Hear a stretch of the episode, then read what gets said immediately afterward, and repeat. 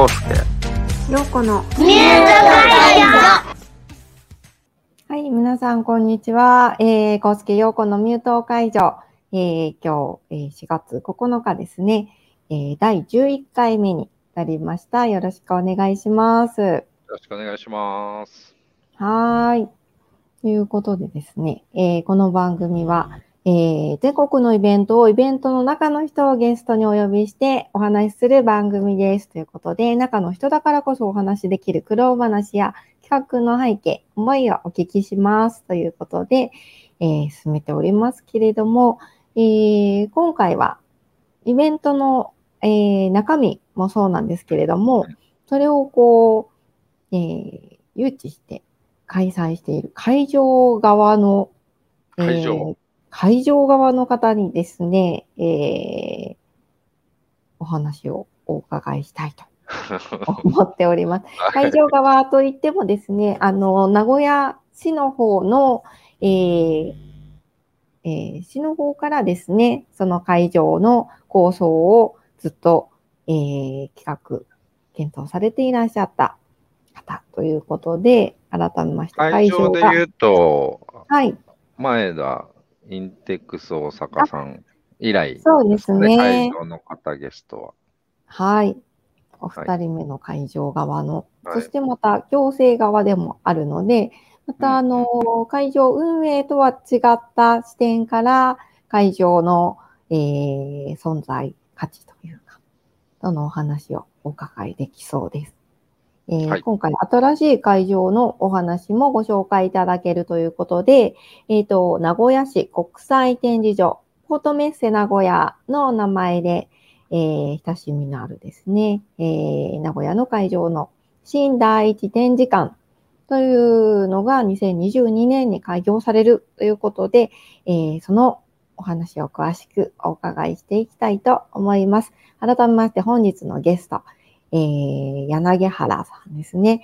名古屋市観光文化交流局マイス推進室主幹ということで、えー柳原さん、よろしくお願いします。よろしくお願いします。よろしくお願いします。こんにちはこんにちはあの、事務所からですね。そうです。あのーすごく事務所が変な雰囲気になっちゃってる。あ、そうなん、なんだろう。なんか急に始まったみたいな。皆さんが喋らないように気を使っていただいていて。申し訳い。ない。もう全然喋っていただいても大丈夫ですお昼時。間の交流時間にですね、ちょっとお邪魔しておりますけれども、えー柳原さん、私もあの、展示会の、えー雑誌をですね、作っている時から、あのーお親しくさせていただいてはいるんですけれども、はい。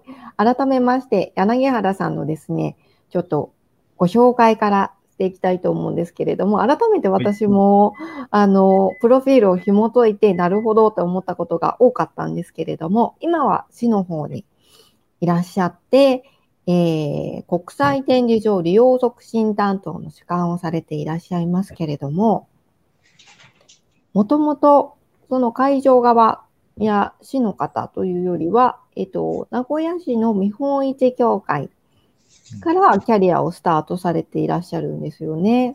そうですね。はい。はい。その、こう、スタートっていうのは、えー今は展示会や、えー国際見本市などの、こう、誘致の方につながっているのかなというふうに思うんですけれども、当時は、そうですはい、どういった業務をされていらっしゃったんですか？ね。えっと、まあ、見本市協会、今、あの、名古屋さん産業振興公社っていう団体に、えー変わってますけれども、はいそこ。で出た仕事は、まあ、いくつかありますが、大きく分けて2つで、はい。1つはもう、えー展示会の主催事業うーん。を10年ぐらい。もう一つは展示会場の管理運営と営業、まあ、利用促進、誘致ですね。これやっぱり10年ぐらい。こんなことをやっていました。なるほど。じゃあ、こう、企画側も、こう、分かった上で、会場の方にいろいろな、えー展示会も誘致されていらっしゃる。なんか、両方のキャリアをお持ちだったんですね。そうですね。まあ、うんもう一つも、あの、ついでに言うと、まあ、あの、興者を退職した後に、うん完全にあの民間企業にいてですね、えええー主催者さん、あるいはあの出店者さんから発注いただいて、はい。えーそちらを支援するような仕事もしていたので、うーん。制作業務も。はい。そうですね。だから展示会に関わるようなところは、まあ、すべての方面で、えー携わらせていただいてたかなと思います。うーん。あの、ずーっと名古屋のじご地元で、えー、日本一展示会の業務に携わられていらっしゃった。そうですね。もう名古屋愛してるので、名古屋一筋です。で、それで、その後、じゃあ今の、あの、市の職員になられるということなんですええね。ええ、そうですね。うん。ちょっと経緯がありまして、えー。名古屋市で大きな会場を作るぞっていう話になったときに、民間公募っていう、民間投与っていうあはい。あったので、あこの仕事はやりたいなと思って手を挙げさせていただいたら、まあ、運よく、うん。では運悪くかもしれませんけれども、はい、今に至るという感じですね。うんうんでもまさに今のお仕事っていうのは、これまでのこう展示会の企画だったりですとか、そういっええた、あの業務の経験を生かしたこう場所ですよね。そうですね。それは本当に過去の経験がすごく活かせてると思います。経験もですね、ネットワークといいますか、納付ですね、一番大きなのは。うんうんうんそれが、あの、活用させていただいているなと思ってます。うーんあのーこれからですね、改めて、あのー今、誘致に取り組んでいらっしゃる、その会場のお話、えー2022年にですね、新しく、えー名古屋市国際展示場、ポートメンセ名古屋の名称で親しまれていらっしゃる、えー会場に、新たに新第一展示館というはい。会場が、えーオープンされる。ということで、それに向けて、えー、え予期活動を進められていらっしゃるんです。そうですね。はい。はい。あのーはい。あ、ごめんなさい。画面に映していただいている、はい。新大地展示館という会場が、まあ、来年の10月にオープンします。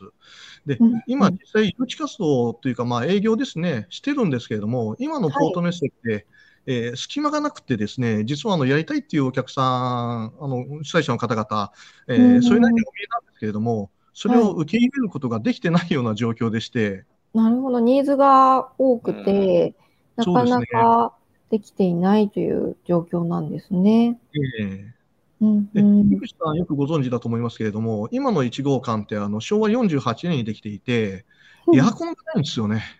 あ、そうか。そうでしたそうなんでね。あれ、ドーム型の方ですそうです。よね。はいはいはい。夏冬使えないんですよ。あ、なるほど。じゃあ、そういった空調管理なんかも、ええこう、新たに、そうですね。もう形もだいぶドームからええええ展示場のそうですね。夢中空間で2万平米。そうですね。細かく言うと、はい2万100何がしあるので、あ、はい。はい、夢中で、えー2万を超える会場は少うなくともこの新大地展示館だけなので、あ夢中なるほど柱のない、えー会場としては日本最大の会場ということになってまいります。そうなんですね。そこがまた大きな特徴かと思うんですけれども、ええええやっぱりその会場のどういう会場ならば使い勝手の良いものになるかっていうことを含めて、えっ、と、柳原さんの方でいろいろと、あの、市の方と協議されて、そうですねって言いたいところですけれども、私がやってたのは、この新大地の次の話が中心だったので、はい。えーこの展示会場については、それほど、まあもちろんあの隣にいたので、あうんの横かうん。うんらあのいろいろ、おこれはこうした方がいいんじゃないですかっていうことは言ってましたけれども、うんうん。そこまであのメインの担当ではなかったので、うんあまりあの話ができていないっていうところもあってですね、うんうん。えー。で、まあ、民間さん主導で進む PFI っていう制度でこの会場は作っていっているので、はい。うーん、もうちょっとこここうすればよかったなと思うところは、まあ正直ないことはないですが、ただまあ、それははい。どういう、どういう制度なんですか、今言われたやつっていうのは。まあ、あの、PFI で作っているので、はい、はい。あの民間資金を投入して、えー民間さん側の、えーお金を工面して、えーうんで、設計もお施工もすべてやっていただくと。はい。で、それがはい終わった後にカップ払いで名古屋市があの料金を払っていくっていうような制度なんですけれども、うんあの、名古屋市が全部設計するっていうことではないものですから、うん。うんそこで、はあまりその事前の段階で C の方からそういう意見というか、あれはインプットは、んんの自自社自社というか、あのあの市で発注するとよりも難しいんですか、その意見の入れ方っていうのは。あの、バランス感覚が難しいですよね。あの、民間ノウハウを活用するっていうところもありますし、はい、民間のはい人も、あの、使うっていうところがあるので、えはいはいー、元日が名古屋市が決めてしまうと、あまり意味がなくなってしまうああ、そっかそっか。というところがあるので、ううんうん、なるほど、なるほどわかりました。はいうんあの、なかなか、その、会場の、がこれからオープンするというですね、タイミングで、どんなこう会場のマーケティング活動をされていらっしゃったりしているのかっていうのって、なかなか聞く機会がないかと思うんですけれども、うんうん。先ほど言われてたように、あの、ポートメイス名古屋自体のニーズがとても高い会場でい。らっしゃるとはい。いうところはあると思うんですが、今、ええええ国際展示場利用促進担当とされての、こうお役割って、どんな風なこうマーケティング活動をされていらっしゃるんですか、はい。あのそもそも名古屋市がなぜ展示会を持つんだっていうところからうんうん。話をしなきゃいけないかなと思うんですが、はい。基本的にはあの多くの方々を全国から、あるいはもう世界から呼び寄せて、うん。えーまあ名古屋での経済活動といいますか、まあ、お金を落としていただくということが一つの目的。で、もう一つは、この地域の産業界に貢献していく、この地域の企業の方々のビジネスにつなげていくっていうことがとても大切な、えー役割だと思っていますので、その両面をですね、えー実現できるような催事を、えーもっと名古屋でやっていただけるようにしていくということが、私の仕事かなと、えー理解をしています。うん名古屋ラブですもんね。なので、そうですね。はいうん あの、東京でいろんな展示会やりますけれども、どの展示会でいいか、名古屋でちょっと来てくださいよっていうことではちょっとないかなと、実は思っていて、うん。この地域の、えー産業界とゆかりがある、あるいは産業特性と、えー密接につながっていく、えーうん。そういったことを、まずは、えー考えていくということかな。うん。規模が大きければ、ビッグサイトと同じだけの規模があれば、うん。えー全どこからでもお客様あー来ていただけると思いますけれども、うん例えば同じ食品の展示会があって、名古屋だと4万平米の規模だと。ビッグサイトだと、えー7万平米見れるぞと。いうことになると、やはり皆様、ビッグサイトの方に行かれてしまうと思うんですよね。うんううんんうんまあ、そういったことがあるので、まずは会場の規模をもう一つ大きくしなきゃいけないということをやりつつ、えーうんとはいえ、今の段階でこの地域に貢献できるような催事をもっともっと増やしていこうと。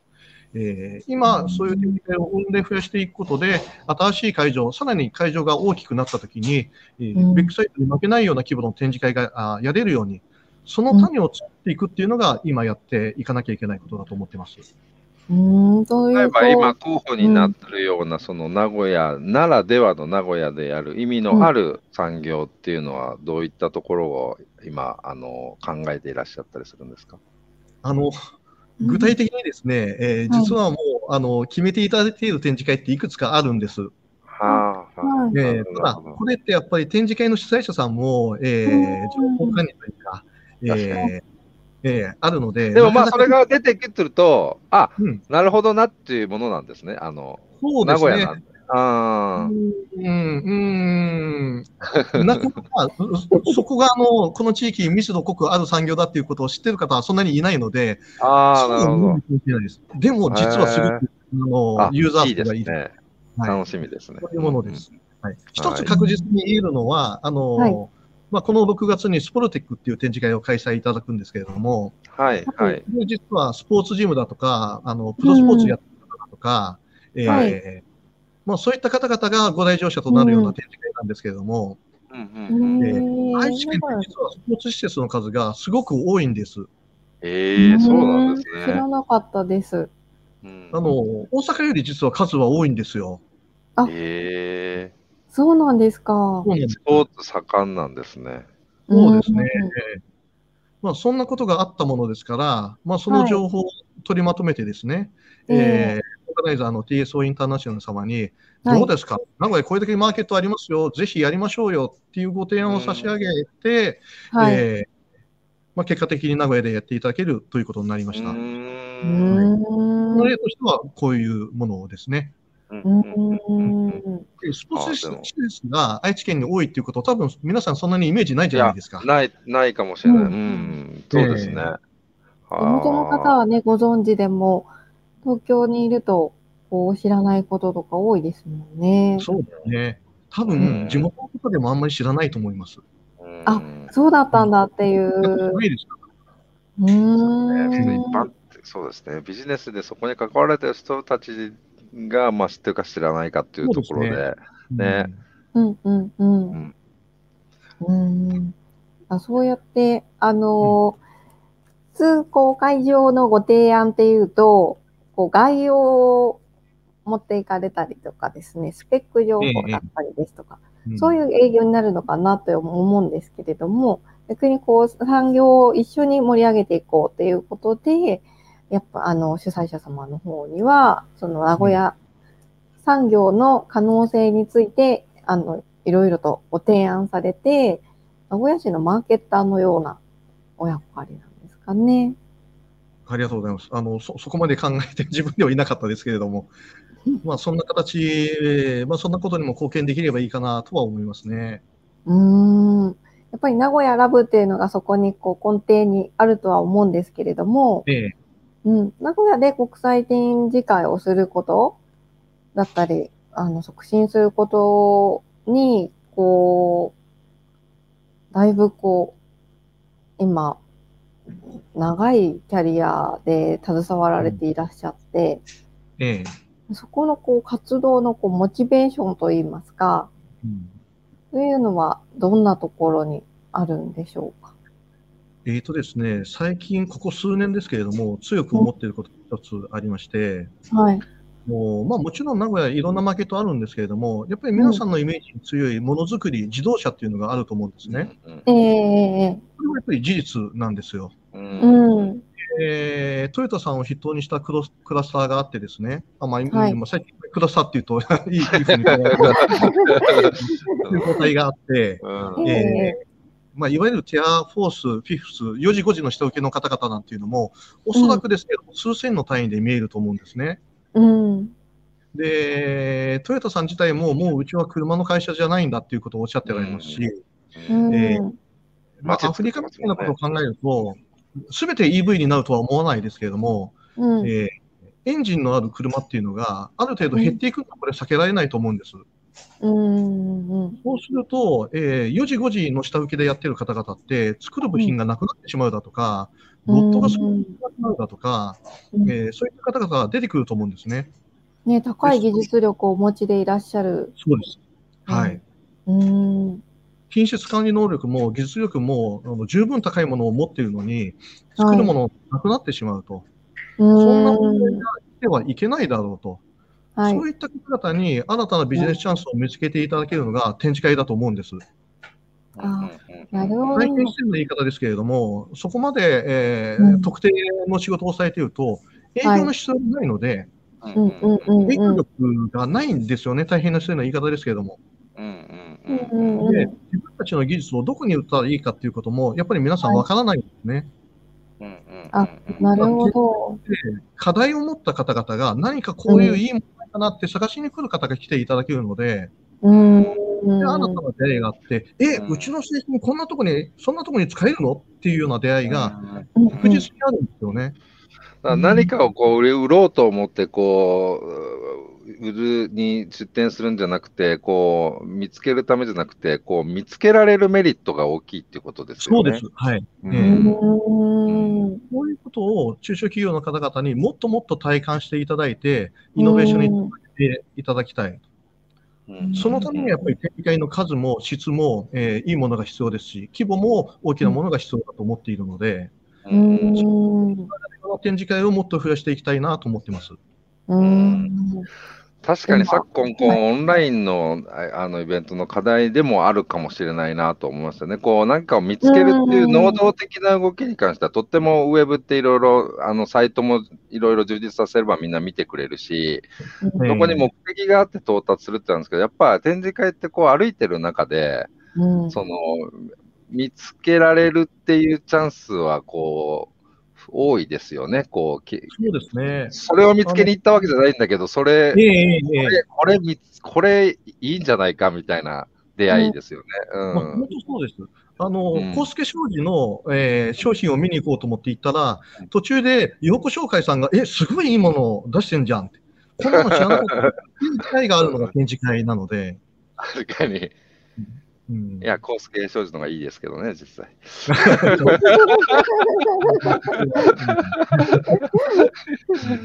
でも本当そうですよね。あのうんええそこ、そこをこう、なんだろう、こう、やっぱり今のこの状況か環境下の中で言うと、うんそこの大切さの再認識は、みんな改めて感じてるところかなというのは、すごく思いますね。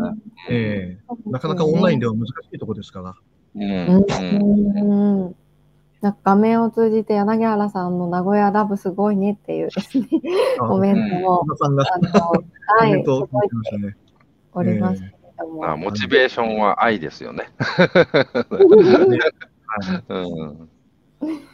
その愛がですね、またあの展示会のあの制作もされていらっしゃったっていうところからかもしれないんですけれども、うん昨年はそのコロナでイベントができないっていうところをなんええなんとかこう払拭しようということで、第1回の感染症対策総合展も企画を自らされて、で、はいえー多分、あの、早か全国でも早かったですよね。9月。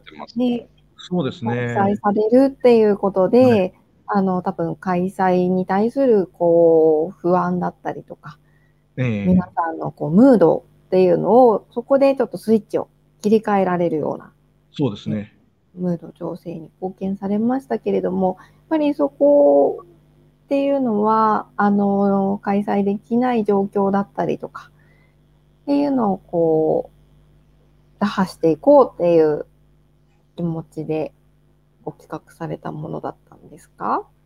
そうですね。あのーまあ、去年の9月に第1回展開催しましたけれども、はいこ。の段階だとまだやっぱり展示会、えーようやくちょっと動き出したかなっていうタイミングだったと思いますが、まだまだ少なかったです。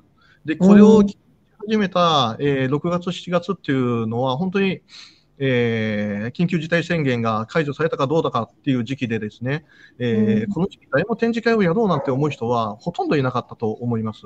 うん。で、我々は外出推進ということで、展示会の開催を促していかなきゃいけない立場ですが、うん。その時の状況で、えー民間企業の方々に展示会やってくださいよってなかなか言える状況じゃなかったですし、うんえーやりたいんだけれども、うちが先頭切ってなかなかやれないですよって言われる方が多かったのも事実です。うんならば、もう役所がやってやろうと。で、うん我々がそういう展示会を開催して、えーうん対策を整えて開催することで、展示会やってもいいんだっていう雰囲気を作っていきたいなと。うんで、うんどうしてに展示会開催するんだったら、はい。えー感染症対策に、えー関わるような製品を集めて、皆さんに見ていただいて、えーそれこそあの、私のラーメン屋さんでも焼肉屋さんでも何をやったらいいのか分かんないっていう状況だったと思うので、そこにを与えれるような展示会がやれたら、なお、うん。おいいんじゃないかということで、感染症対策総合展という展示会を企画させていただきました。これがすごいなと思うのは、あの、特にイベントを自治体主催さんさんの場合に、あの、いち早く、やっぱり、あの不要不急じゃないんですけれども、やめようっていうところの方が強かったと思うんですよね。それを、こう、市に企画を提案して、通したっていうところって、やっぱり、これまでの、やっぱり実績が、あの、与えた名古屋市にとっても展示会やマイスっていうことの産業が大事なんだっていうことを示した、あの例かなというふうに思うんですけれども、やっぱりそういう理解があったっていうのはすごく嬉しい。そうですね。あはい。の、補正予算を組んでやったんですけれども、はい。補正予算通すときって当然、あの、まあ、議会の承認をいただいたりだとか、まあ、うんその段階であのお金を出す財政局さんの承認を得たりだとかっていうことが必要なんですけれども、はい。正直一番最初に企画したときに、本当にこれ通るのかなっていうのは思ってましたですね。うんえただそれを、えー市の中でも議会でも認めていただけたというのは、あの同じ思いを持っていただいたのかなと。そうすると、うん。あの私がすごいわけではなくて、名古屋市すげえなって思いましたうん。ですね。うん。うん。名古屋市はすごいなと思いましたね。規制をする側の方じゃないですか、どちらかというと。えそれをこう、推進しようっていうふうに、舵を切られたっていうのは、そうですね。。やっぱり感染症と経済を、えー並行して動かすんだと、あ感染症を動かすわけじゃないですよ、感染症の対策と経済を、えーうん。並行して動かさなきゃいけないと、うん。そういう説明をさせていただいたあところをご理解いただけたのかなと思います。うん。うんそしてまたそれが一回きりではなくて、あの、継続して開催されていらっしゃるということもとても大事だなというふうに思うんですけれども、この6月にまた、えー第3回目はい、開催されるんですよね。6月の17日から19日まで開催をさせていただきます。ではい先ほど少し触れたスポルテックと実は同時開催をするんですが、うんえー他にもいくつかの展示会をですね、えーはスポーツウェルネスと、えー健康っていうことをくくりにして、関連するような、えー展示会をあいくつか入れてですね、実はこれ、えー2万8000平米近い規模で、おビッグサイズー東の三館を超えるような規模で、今回開催している目処が立ったので、うん。相当面白い展示会ができると思います。ぜひ皆さん、えー見に来てください。そうですね、6月取材に行かなければうんと思います。特に感染症対策総合展での見どころってありますか？これはですね、やっぱりこの展示会をやってみないとわからない、こんな面白い製品あるの？っていうのが結構出てくるんで。出会いですね。うん。はいで、それを、えーまあ、もうちょこっとあの情報をキープして、後から小出しに、えー 先に出させていただこうかなと思いますが、うんテーマゾーンっていうのを今回作るんですね。はい。うんまあ、前回もあのオフィス、事務所をテーマにしたものを作ったんですけれども、まあ、今回飲食店だとか工場だとか、うんそういったところをイメージしたテーマゾーンを作ってですね、まあ、シチュエーション展示と技術展示を重ねて行うような、そんなことをやっていきますので、またあのズミンとかパースとかできたらですね、ぜひはいあの皆さんにお知らせしたいなと思ってますので、うん。もうしばらく楽しみに待っておいてください。めちゃくちゃ面白いものができますから。やっぱり製品が並んでいるだけじゃなくて、そういったシーンを提案していただくっていうのはとっても展示会らしい表現の仕方で分かりやすいですよね。そうですね。うーん、楽しみです。ということで、もうそろそろお時間になってしまったんですけれども、あの、改めて、えっ、と、今ですね、ポートメンツで名古屋さんでは来年の、えー、に向けて、あの、第、新第一展示館が、えー、できる。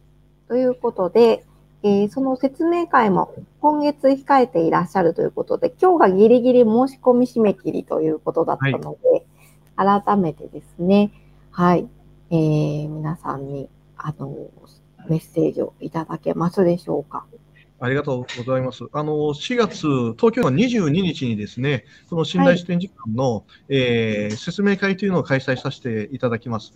まあ、料金だとか、いろんな図面だとか、えーこのあたりをお示しさせていただければと思ってますので、えー日本橋コングレスクエア、ここではい。14時から15時半ということで開催させていただきます。また、私、ここでもあの皆様方に説明させていただきますので、ぜひ、はい。あのウェブではなく、リアルで顔を見に来ていただければななんて思いますが、あのはい。結構、申し込みが多くてですね、あそうなんですか。えー、ところまで来てますので、ぜひ、えーお早めにお申し込みいただけるとありがたいかなと。まあ、会場はあの2会場にすることも検討を始めてますけれども、おお、そうなんですね。わ、かりました。オンラインで結んで、ちょっと別のフロアでっていうことを、場合によってはやるかなと思ってますので、ぜう、ひ皆さんも、もできるかもしれない。そうですね。はいうんわかりました。主催者さん向けということですが、あの、イベント、何でも、あの、展示会だけじゃない。そうですね。あの、インセンティブだとか、学会だとか、もうパーティーだとか、運動会だとか、えー何でも構いませんし、えーはいコンサートもできる会場ですので、プロモーターの方もぜひ、えし、はい。